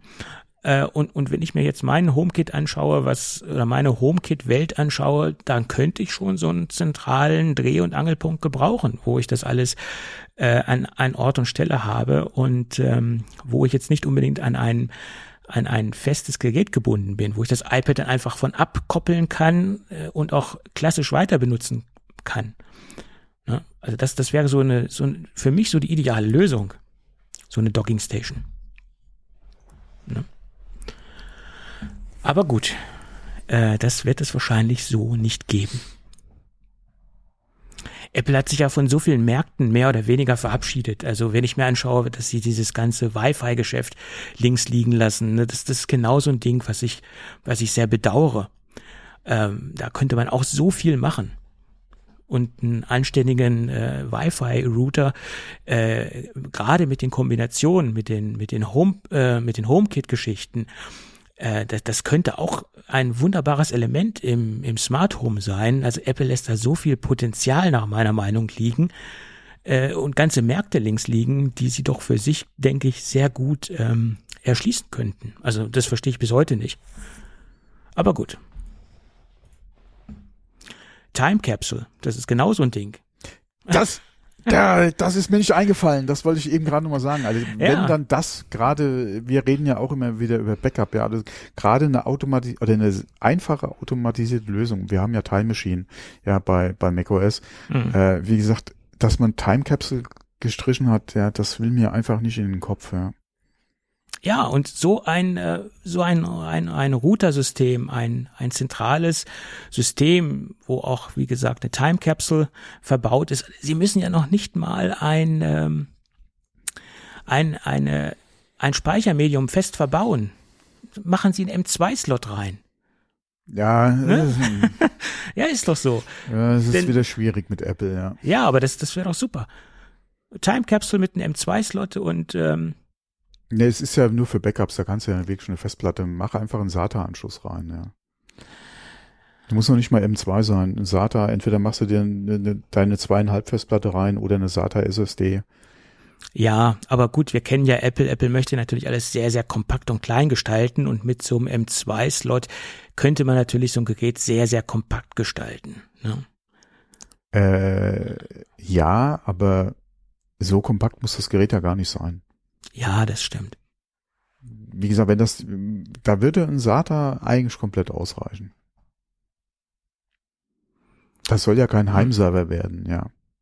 Irgendwie, der dann in deinem Gigachat äh, Netzwerk hängt und da alles streamen soll, sondern das ist, alle wie gesagt, die Time Capsule an sich ein, ein, ein reines Backup, äh, eine, eine reine Backup-Lösung und da würde, wie gesagt, wenn du da eine, eine SATA SSD ranhängst, die, die kriegst du ja mittlerweile auch günstig, ja. Ja, das oder meinetwegen, äh, wie sie es bei der AirPod Extreme haben, äh, ein USB 4 Anschluss. Würde ja auch schon Das ginge auch, ja, klar. Ja. Oder wenn man es jetzt ganz übertreiben wollte, ein Thunderbolt-Anschluss, Thunderbolt 4-Anschluss. Ja, du hast ja, du Ja. hast ja USB-C, also beziehungsweise genau, Thunder- ja, das wäre auch nochmal eine Möglichkeit. So, und dann packst du da, da kannst du dran packen, was du möchtest. Da kannst du da eine, eine drehende Platte hinpacken oder kannst eine SSD dran packen, ist dann völlig egal. Ja, da kriegst du über Thunderbolt auch deine M2 dran. Ja. ja, zum Beispiel, genau. Da gibt's ja auch nette Gehäuse. Ja. Äh, ja, da, das ist wohl wahr. Aber gut, das sind ja Märkte, die Apple komplett liegen lässt und ich, ich Ja. verstehe es nicht. Sie könnten da wirklich ähm, so, so Also ich, Heimnetzwerk. ich verstehe es, ich verstehe es schon, warum sie den ganzen Routermarkt liegen gelassen haben, weil der, der ist so groß und da gibt es so viele Angebote. Ja, äh, ich glaube, alleine schon aus Kostengründen haben einige halt nicht zu den Apple-Produkten einfach gegriffen. Ja, gerade weil ähm, sehr viele da ja auch sehr aggressiv Werbung gemacht haben, ja, warum du unbedingt ihre, äh, ihren Router kaufen sollst. Aber wie sie- gerade im Hinblick halt auf die Time Capsule ist es halt wirklich sehr schade.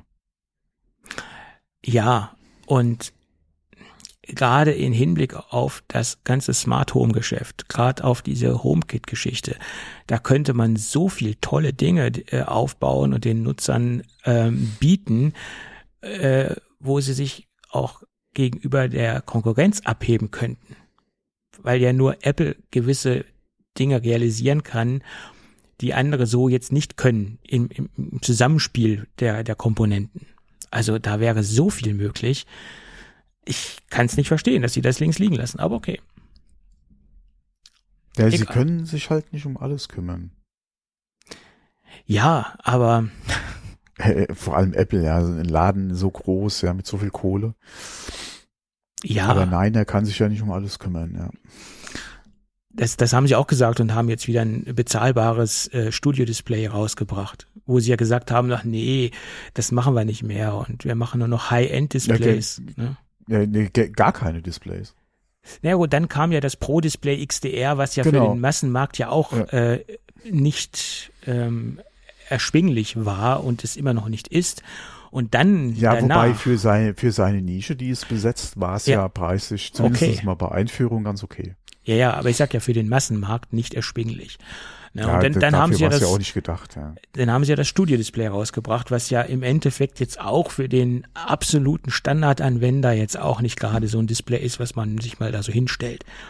Mit Mhm. dem offiziellen VK von 17,99 als Startpreis ist das jetzt ja auch nicht ein Brot- und Butter-Display vom Anschaffungs Anschaffungswiderstand her. Ja, das äh, muss man ja auch dem Display zugestehen. Aber okay. Das ist eine ganz andere Sache. Gut. Dann sind wir doch fast durch. Wir haben noch ein ganz kleines äh, Mini-Thema. Das Hasso-Plattner-Institut hat ja mehr oder weniger seit zehn Jahren, ja doch, sie haben es jetzt glaube ich, seit über zehn Jahren eine Liste rausgebracht von den Passwörtern, die am meisten verwendet worden sind. Und das beruft sich auf die, auf Quellen von geleakten Passwörtern. Also das ist quasi die Hitliste von geleakten Passwörtern, die am meisten verwendet worden sind. An erster Stelle steht, ja, 1, 2, 3, 4, 5, 6, 7, 8, 9. Wer hätte das gedacht? An zweiter Stelle ähm, geht es bis zur Ziffer 8. Da lassen dann die, die Leute die, die 9 weg. Die machen sich dann noch leicht, leichter.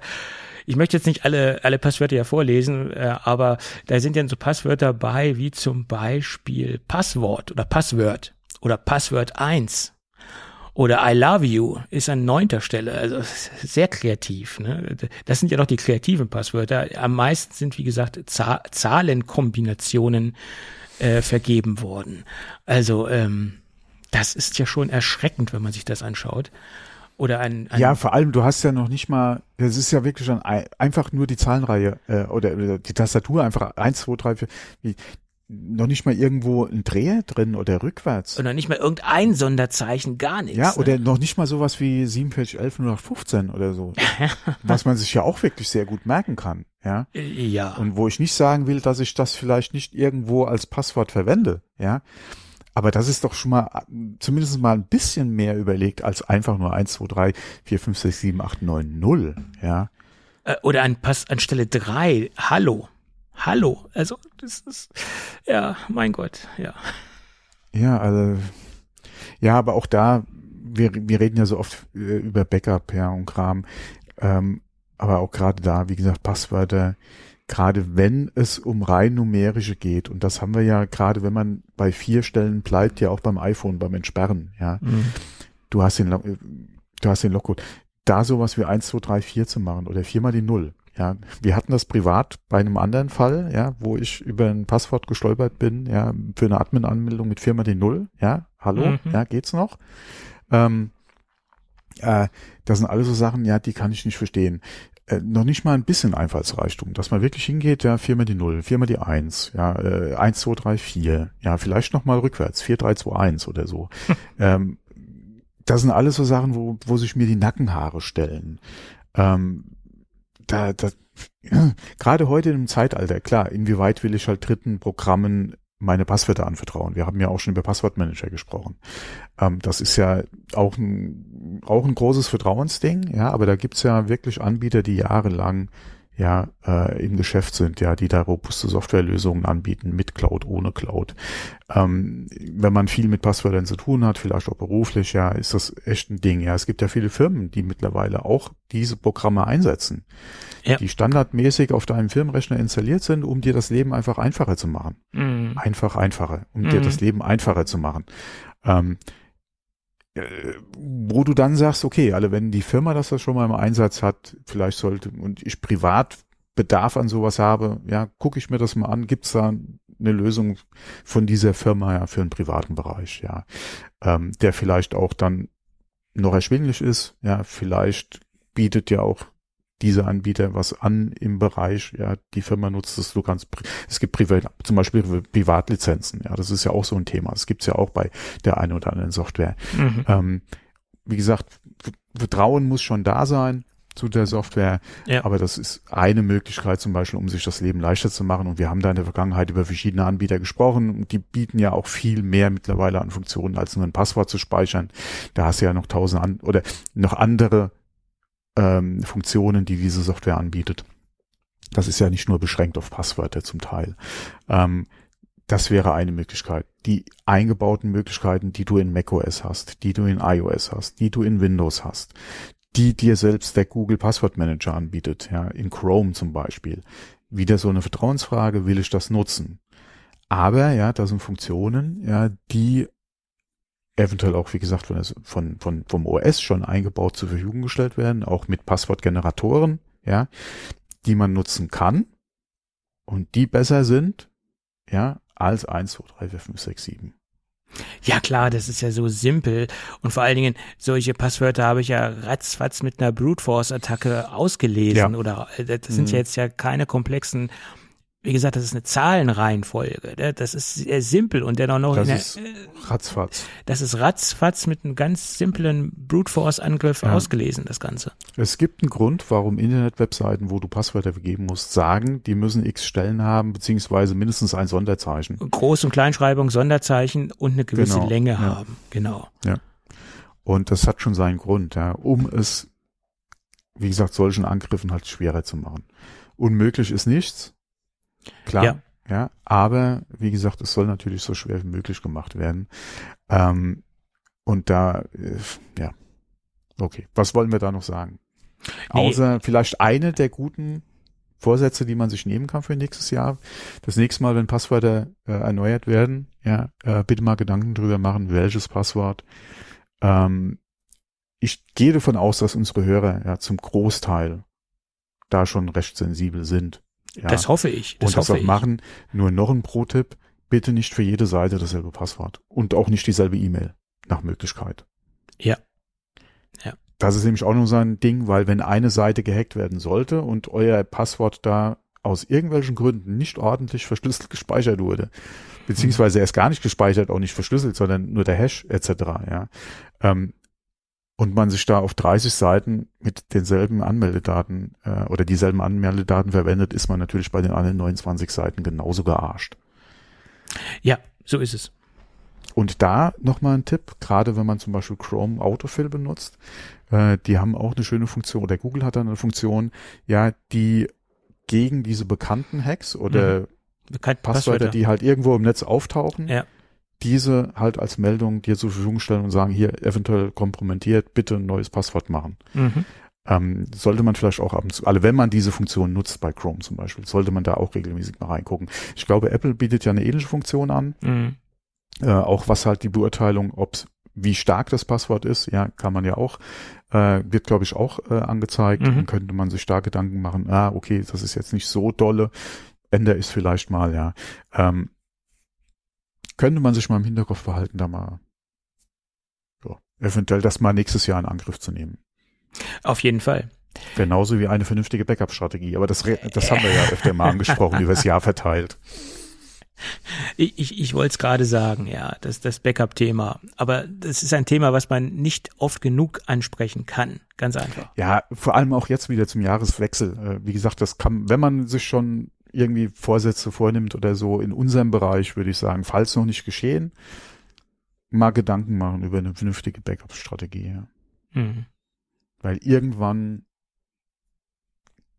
wir wollen es nicht hoffen, ja, aber wenn was passiert, dann hat man wenigstens mal ähm, hoffentlich sich nicht nur Gedanken gemacht, sondern zumindest mal ein Backup irgendwo Das, das, gemacht. das beste ja. Beispiel hatte ich mit diesem, mit dieser, mit diesem Mac Pro, dieser High-End Workstation. Die, da fallen eine Menge irrsinnig großer Daten an. Die Ja. werden auf diesem SSD-RAID-System gespeichert. Und das RAID-System ist nicht auf, äh, auf Miro geschaltet, sondern auf Stripe, also auf Performance geschaltet. Ist ja auch alles richtig und wichtig. Aber das Ding eingerichtet, das Ding installiert, der hat seinen Probelauf gemacht mit seinem Programmchen und der hat angefangen, Daten zu generieren und wahnsinnig große Datenmengen. Oh, Und der Tobi so, ja, und, Und zum Schluss habe ich ihn das Backup einrichten. Zum Schluss habe ich ihn gefragt, ob er sich dann äh, über die Backup-Strategie Gedanken gemacht hat. Nö, sagt er, wozu? Naja,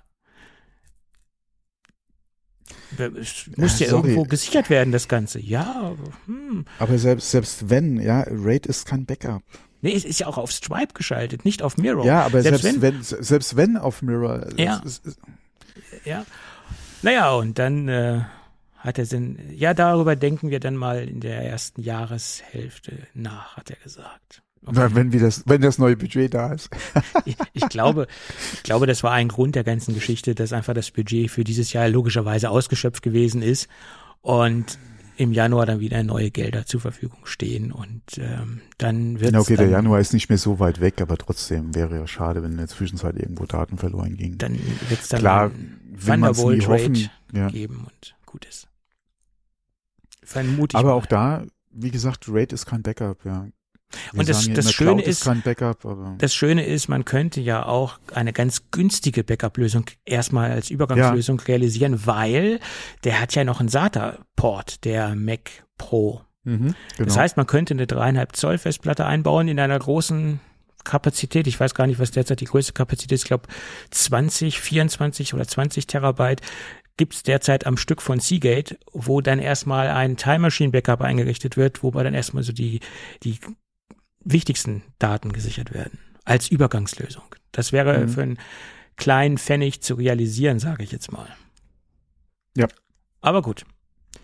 Aber wie gesagt, wie gesagt, RAID alleine, Cloud alleine, ja, klar, besser als nichts, aber ist als alleinige Lösung für ein Backup auch immer ah, so ein bisschen Bauchschmerzen, ja. So ist es. Und das Problem ist halt auch, die ja Daten, allem die sich auf, Umfeld. Ja. die sich Das auf dem ja Rechner befinden, die dürfen privat. auch nicht ins Netzwerk rein gepumpt Mhm. werden, weil es so sensible Daten sind, die nur gekapselt Ja, ja. auf einem System oder besser gesagt auf einem angeschlossenen System existieren dürfen. Da habe ich auch so ein bisschen Bauchschmerzen, wenn man da jetzt mit einem Thunderbolt RAID arbeitet, dann müsste man schon wieder das Ganze auch verschlüsseln etc. pp. Also da müsste dann auch Mhm. ein verschlüsseltes Backup erstellt werden. Ne? Also da muss man auch schauen, ob man sich da datenschutztechnisch richtig verhält. Da muss man auch gucken, wo da die Vorgaben sind. Genau. Weil stellen wir uns mal vor, da wird jetzt eingebrochen, der schnappt sich das Thunderbolt-System und weg ist er. Der braucht noch nie mehr den Mac Pro. Gut. Egal. Dann würde ich sagen, sind wir durch. Das sind wir schon lange, aber mit der Sendung. Ja, Ja, ja, ja. Ja. Wa- wa- Was, was wünschst du dir denn äh, von Apple im, im Jahr 2024? Schöne neue Produkte. Das hast du jetzt aber sehr Und global sie- äh, beschrieben. Ja, was soll ich sagen? Äh, neuen Mac Pro. Äh, ich mein, nee. Äh, wie gesagt, äh, nur konstant sinnvolle Weiterentwicklung ja, von den bestehenden Produkten. Äh, vielleicht ein bisschen mehr wagen, was jetzt Mhm. die Produkte betrifft. Ähm, und äh, vielleicht bei der einen oder anderen Produktgruppe mal gucken, ob man das nicht irgendwie ein bisschen straffen kann. Das soll ja Ähm, angeblich mit der, mit der iPad-Produktlinie passieren im Genau. nächsten Jahr. Die soll Ja. jetzt gestraft werden. Bin ich sehr gespannt, was da passieren wird. Genau, Mhm. das, das würde ich mir halt wünschen.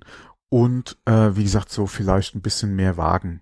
Ja, ähm, gerade was jetzt, äh, klar, wir wissen, Apple, ja, immer so ein Ding. Ähm, sie sind nicht der Erste auf dem Markt, etc., bla bla. Aber da sollte man jetzt gerade mal gucken, ähm, dass man da vielleicht doch ein bisschen bisschen mehr Risikobereitschaft zeigt äh, Mhm. oder vielleicht mal äh, gerade was jetzt den ganzen Markt Foldable betrifft. Ähm, ich sage jetzt nicht ein Ja. Smartphone, also ein iPhone, Äh, generell Foldable- dass man da ein, ein, ein Foldable hat. Mhm. Aber ich sage ja immer, ja, so als mit als erstes Gerät würde sich eigentlich so ein iPad anbieten, Mhm. ähm, dass man in dem Bereich vielleicht mal was sieht. Ja, Ja. das würde ich mir halt wünschen, Mhm. weil nach wie vor, ja, das ist ja mein Mantra, ja, iPad würde sich da definitiv anbieten. Ja, das sagen ja auch andere. Ne? Da bist du ja nicht der Einzige, der das sagt. Mhm. Das sagen ja auch prominente Analysten. Ich würde- so, ja. Mhm. Ich würde nicht unbedingt sagen, dass man da jetzt ein MacBook Foldable rausbringt, in dem die Hälfte dann äh, einfach zur Tastatur werden kann. Mhm.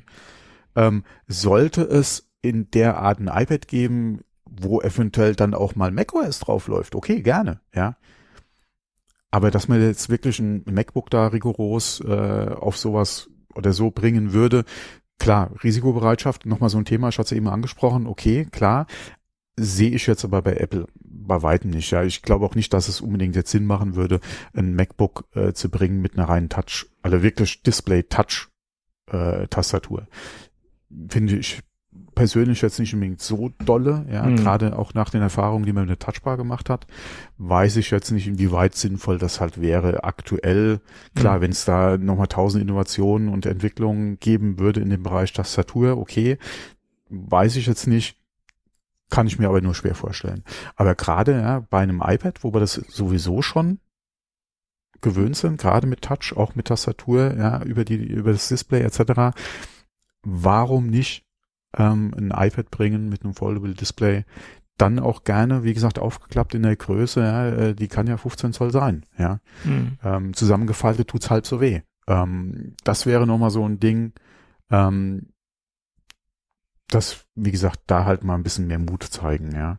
Ähm, und ansonsten einfach konsequent weiterentwickeln, ja, gerne ähm, auch beim iPhone, da ähm, gerade was jetzt Kameratechnik äh, eventuell auch, und das ist ja die Gerüchte auch fürs nächste Modell, ein, ein, ein, ein separater oder ein extra Button für die Foto- und Videofunktion, Mhm. definitiv, aber das ist jetzt nichts auf Risiko. Ja, selbst wenn du Nee. sagst, okay, noch mal ein anderes Kameramodul rein und mehr Tele und sowas, das, das ist ja jetzt kein Risiko. Ja, Das ist Weiterentwicklung letztendlich. Ne? Ähm, genau. Aber, aber dass man da halt entsprechend weitergeht, ähm, ja, und äh, wie gesagt, ich denke mal so, die Bereiche, wo man wirklich ein bisschen Risiko eingehen könnte, ist halt definitiv das iPad.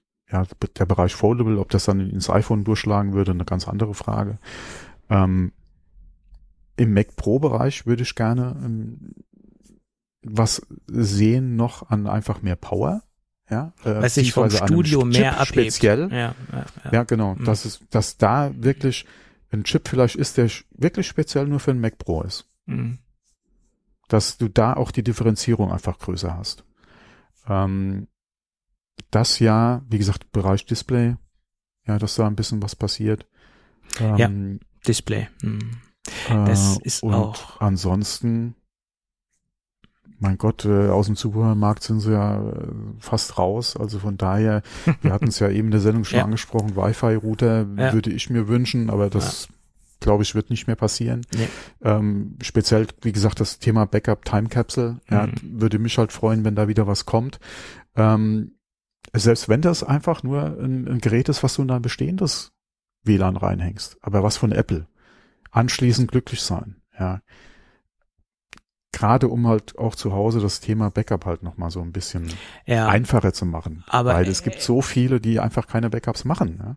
das ist das Problem, aber es ist wiederum auch das Problem, dass Apple nicht die Backup-Strategie jedenfalls für sich in einer Home Cloud sieht, sondern sie möchten natürlich, dass man das Ganze bei Apple auslagert und dass man monatlich äh, für die iCloud bezahlt. Und deswegen glaube ich nicht, dass über kurz oder lang da irgendwas kommen wird, dass man sich zu Hause so eine Home Cloud hinstellt ähm, und das zu Hause sichert. Das ist, glaube ich, das, das geht, glaube ich, gegen die derzeitige wenn man- Strategie. Ja, ja, vor allem, wenn man auch mal guckt, es hat sich ja der ein oder andere Hersteller da gerade was Time Capsule, äh, was Time Machine Kompatibilität betrifft, ja auch so einen kleinen Markt erschlossen. Ja, klar. Ähm, da gibt's ja auch äh, gerade im Third-Party-Bereich einige Lösungen. Ich weiß nicht, inwieweit das aktuell noch ein Thema ist in der Werbung. Das war ja aber damals mit der Time Machine, äh, war das ja so ein Ding, gerade als Apple sich aus dem Markt zurückgezogen hat, dass da viele Produkte kamen, die halt auch mit der Time Machine Kompatibili- Kompatibilität im Netzwerk halt geworben haben. Ähm, ich weiß nicht, inwieweit das jetzt aktuell überhaupt noch ein Thema ist. Ich glaube, alle meine, meines Gefühls nach ist es sehr eingeschlafen, das Thema.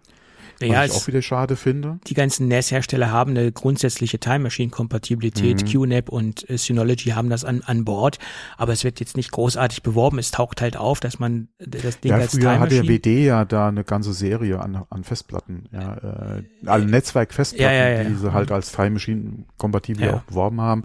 Aber das ist ja alles eingeschlafen, glaube ich, ja. Was, zumindest was die Werbung betrifft, ja. Ja, aber es ist Ähm. halt obligatorisch mehr oder weniger, dass die ganzen NAS-Systeme da eine Kompatibilität haben. Äh, äh, sie heben sich dann halt nur noch dadurch ab, dass die Einrichtung etwas leichter ist von einem zum anderen ähm, Anbieter. Du musst halt so ein paar Dinge beachten. Du musst halt äh, Zumindest kenne ich das so bei QNAP zum Beispiel. Du musst halt ein Verzeichnis definieren und das Verzeichnis limitieren auf eine gewisse Größe. Sonst äh, hobelt ja dir dein ganzes Netz voll mit Time Machine Backups, wenn du das dementsprechend nicht äh, äh, dem Ganzen zuweist. Ne? Das ist so ein kleiner Knackpunkt. Das hat man jetzt bei den Marktbegleitern, glaube ich, etwas leichter gelöst, indem man halt einen Einrichtungsassistent hat, wo man halt an die Hand genommen wird und sagt, ja, das musst du so und so einrichten, wenn du das Ding als Time Machine System nutzen willst, dass du da nicht in in Fettnäpfchen reinläufst, hätte ich bald gesagt. Ne? Ja. Aber ja, also was ich mir von Apple 2024 wünsche, ist ein ein Studio-Display. Ein Auto. Nee, das nicht. Das, das wäre wahrscheinlich auch außerhalb vom Budget. Also das, das wird ja dann kein Kleinwagen sein, den Apple da rausbringt. Das wird natürlich ein Fahrzeug sein im oberen Preisbereich. Das, davon ist auszugehen. Die steigen ja nicht unten ein, die fangen ja halt ganz oben an. Und das wird außerhalb von meinem Budget sein. Ähm, aber was ich mir wünsche, ist ein Studio-Display, was nicht 27 Zoll hat, sondern vielleicht ein 30 Zoll Gerät ist und was nicht so viel kostet wie das Pro Display XDR, so, so ein mittelmäßiges, äh, was so zwischen den beiden, zwischen den beiden Preisen so äh, sich etabliert und nicht, nicht 27 Zoll ist.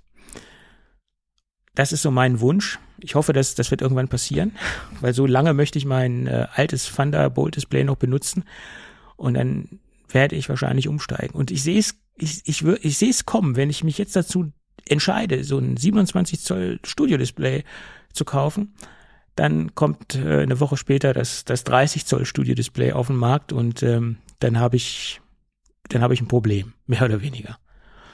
Ja. Ja, und mein zweiter Wunsch ist ähm, MacBooks mit 5G. Aber das wird ja nun auch nicht passieren. äh, das, äh, äh, das, das hätte Apple ja schon vor Jahren machen können. Ich denke, das ist eine rein ähm, politische Entscheidung, dass sie das nicht machen wollen. Es ist nicht eine Frage von Können, es ist eine Frage von Wollen. Also das Mhm. kann ich mir auch getrost äh, abschminken, das ganze Thema. Tja. Ja, und eine neue Magic Maus, wo der USB-C äh, oder der Lightning-Port, respektive wo der, der Ladeport nicht auf der Unterseite ist. Das ist auch noch so ein Wunsch von mir. Ja. Das war's eigentlich.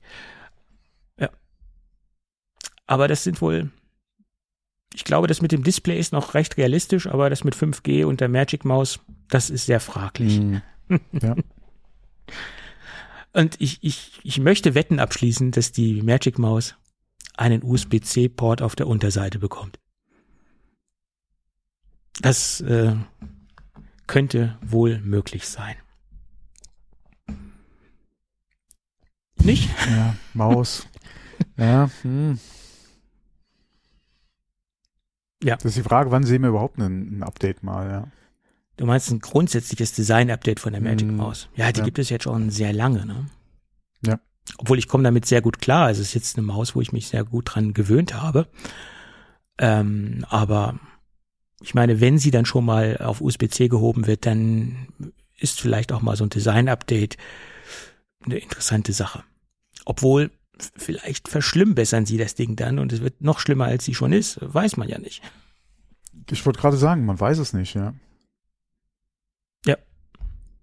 Gut, aber was ich weiß, dass wir noch ein Jahresabschlussgewinnspiel haben, Oh, Das- nice. können wir nochmal äh, in diesem Jahr mehr oder weniger äh, veranstalten, dank äh, der Firma Iyama. Die haben uns nochmal ein, ein schönes Display über den Zaun geworfen und das ist ein richtiges Arbeitstier. Das ist ein sehr, sehr solides äh, 27 Zoll Display aus der ProLight-Serie. Und was mir an dem Display besonders gut gefällt oder was mir an einigen Displays von, von Yama sehr gut gefällt, das Ding hat extrem, extrem, extrem dünne Displayränder. Das wird auch nochmal betont in, den, in der Featureliste. Und ich kann sagen, das stimmt auch im Vergleich zu vielen Marktbegleitern äh, ist diese Slimline-Geschichte bei Yama wirklich extrem gut ausgeprägt. Also das ist wirklich ähm, ich würde fast sagen, outstanding, was, was Iyama da äh, bietet, auch gerade in dem Preisbereich.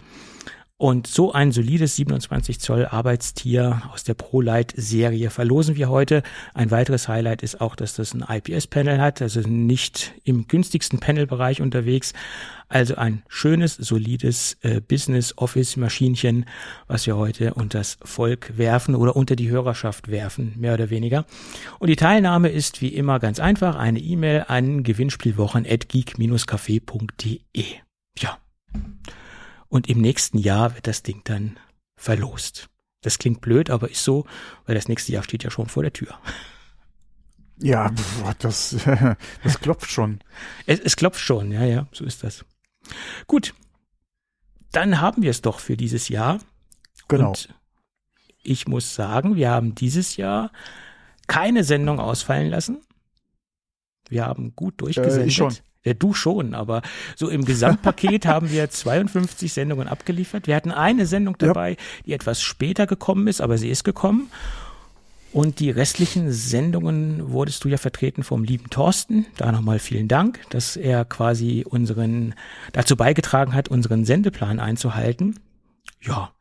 Und äh, ich, ich freue mich besonders, dass wir dieses Jahr auch wieder diszi diszipliniert durchgesendet haben. Ähm, das ist nicht so ganz einfach. Ähm, da hört auch ein bisschen Glück dazu, dass man jetzt nicht krank geworden ist oder dass man jetzt nicht irgendwelche anderen Termine hatte. Also das ist nicht immer nur ein, eine Sache von Wollen, sondern man muss auch ein bisschen Glück haben, dass die Kondition noch da ist, dass man so durchsenden kann. Ganz Ja. klar. Und wir senden ja immer so mit der heißen Nadel oder produzieren mit der heißen Nadel. Wir produzieren ja nichts vor, sondern wir haben ja nichts auf Halde, keine Backup-Produktion, sondern mehr oder weniger am gleichen Tag wird dann auch die Folge veröffentlicht. Das ist ja immer alles ganz auf Kante genäht, wie man so schön sagt. Ja. Wir sollten im nächsten Jahr doch mal irgendwie so ein paar Sachen vorproduzieren. Ja, wir sollten nächstes Jahr. Jetzt sag Ja, nicht einen nee, Adventskalender machen. Äh, Nein, nee, ich verkneife mir jeden Kommentar dazu. Nee, auf äh, hoffentlich auch wieder 52 Sendungen im nächsten Jahr. Ja, also der Wille ist da. Das ist äh, auf jeden Fall. Ja, genau. Das So. Fleisch ist willig, äh, der Geist ist schwach. So kann man das Nee, auch wie war sagen. das? Nee, ich glaube, das hieß irgendwie anders, aber auch egal. Äh, wo ein Wille ist, ist auch ein Gebüsch So. oder wie war? Ach nee, das war was anderes. Okay. Das ist, ja. Bevor wir anfangen, jetzt noch irgendwelche Altherrenwitze von uns zu geben, würde ich sagen, machen wir das Ding für dieses Jahr zu. Und wenn alles gut geht, hören wir uns dann im nächsten Jahr wieder. Auf jeden Fall, bis dann. Okay, mach's gut. Tschüss. Jo, ciao.